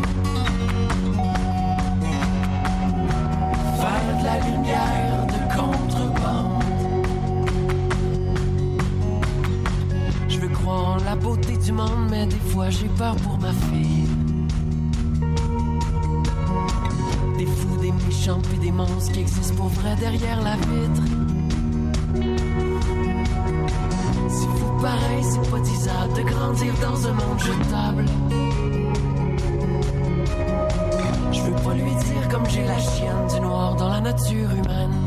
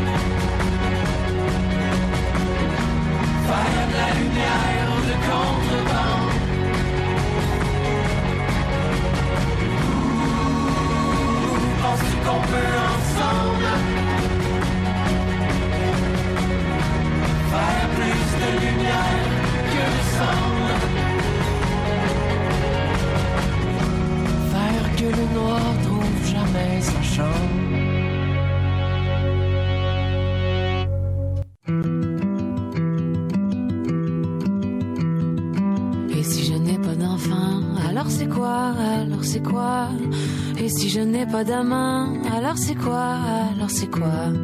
Si je suis seule dans la vie, c'est quoi la vie, c'est quoi la vie? Si je perds tous mes amis, alors c'est quoi,